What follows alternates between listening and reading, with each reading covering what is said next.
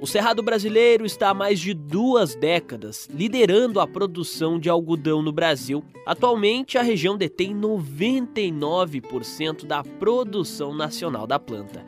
Eu sou Daniel Fagundes e este é o GBCA 20 anos. Em seis capítulos, vamos contar a história do grupo e sua contribuição para a produção do algodão no Brasil.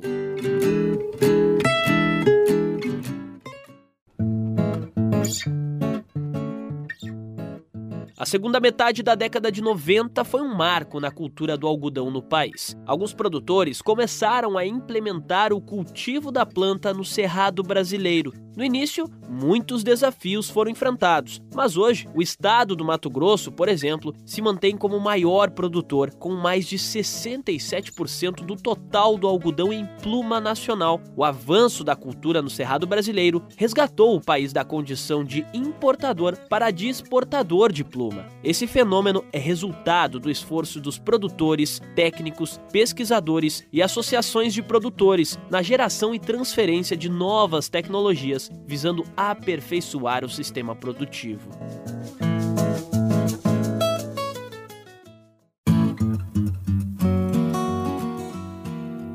Eu converso agora com um consultor do Grupo Brasileiro de Consultores de Algodão, Jonas Guerra. Jonas, por que houve essa migração do algodão do Paraná para o Cerrado?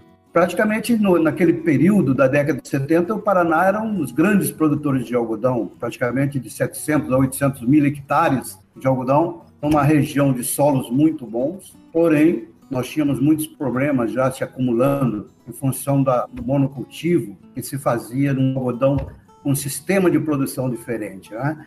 Então, a gente tem a lembrança de que naquela época o nosso algodão, 100% era um algodão mecanizado na área de operações como plantio, adubação, mas a colheita nossa era totalmente manual, onde envolvia uma, um grande número de mão de obra nessa cultura. Problemas foram aumentando lá, praticamente foram reduzindo as produtividades em função de nematóides, em função de, de comércio exterior, abertura do país para que a indústria interna nossa comprasse algodão algodão de outros países com prazos elevados, prejudicando a cultura nacional naquelas décadas. Tudo isso favoreceu para que o algodão fosse sendo reduzido seu espaço no estado do Paraná, São Paulo, Nordeste brasileiro, Falamos também com o conselheiro do GBCA e pesquisador do Instituto Agronômico do Paraná, Walter Jorge. Walter, em relação às pragas, qual a diferença entre o Paraná e o Cerrado? No Paraná, as pragas eram um grupo diferenciado. A praga principal nós chamamos de broca da raiz, depois é, a lagarta rosada, e quando foi para o cerrado. Então, como o Jonas colocou, no final da década de 80 iniciou-se o projeto no Mato Grosso, principalmente na época a doença chamada ramulose, pela experiência inicial de produtores brasileiros do cerrado, era limitante eh, para o desenvolvimento em condições de cerrado. Na época, pelo histórico e conhecimento da época. Logo nas primeiras safras, os pulgões eram vetores de virose. Isso nós não tínhamos no Paraná, nem nas cultivares nacionais anteriores. Nós não tínhamos isso. Em, na, em 1965 já foi identificada por Álvaro Santos Costa, um virologista brasileiro do IAC, mas que nós, não, não se conhecia no Brasil.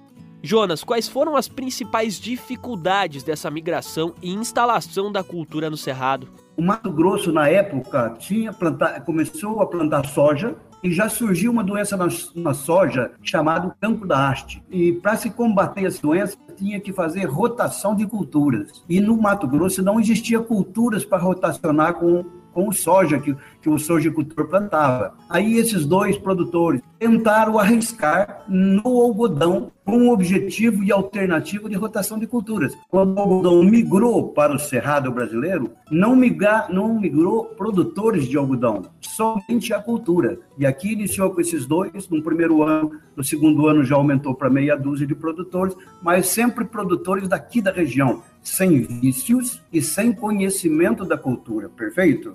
Walter, você falou há pouco que o pulgão foi um problema enfrentado no Cerrado. Explica pra gente o que é o pulgão.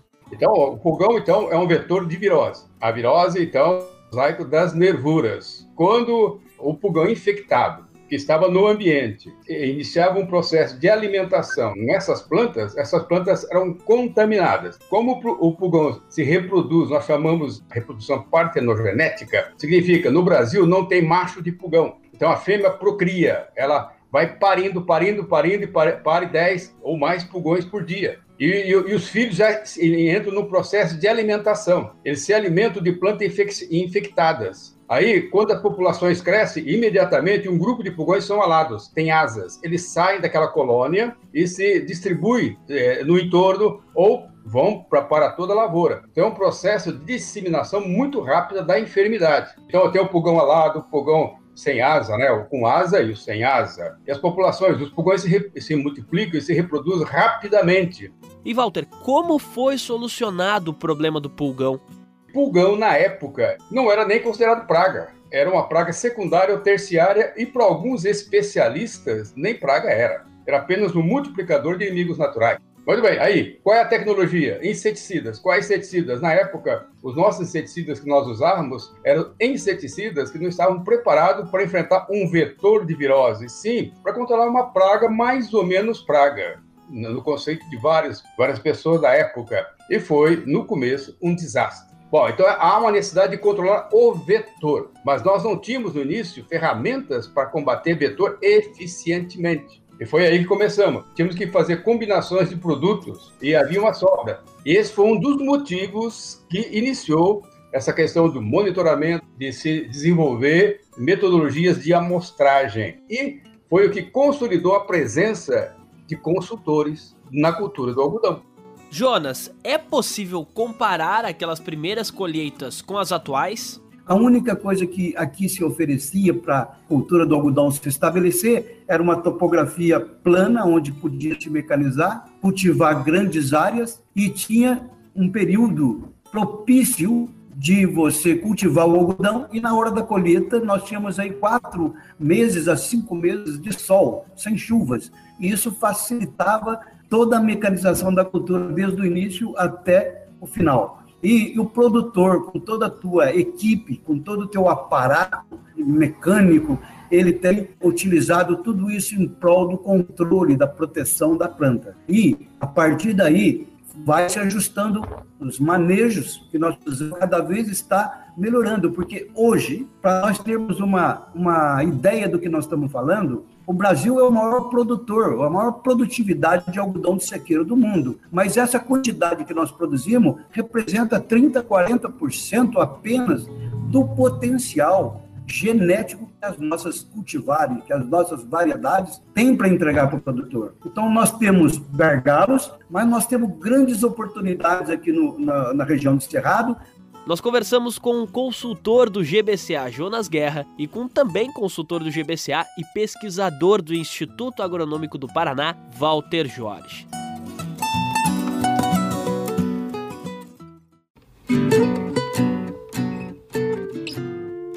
No próximo episódio, você confere como foram os primeiros anos do algodão no Cerrado.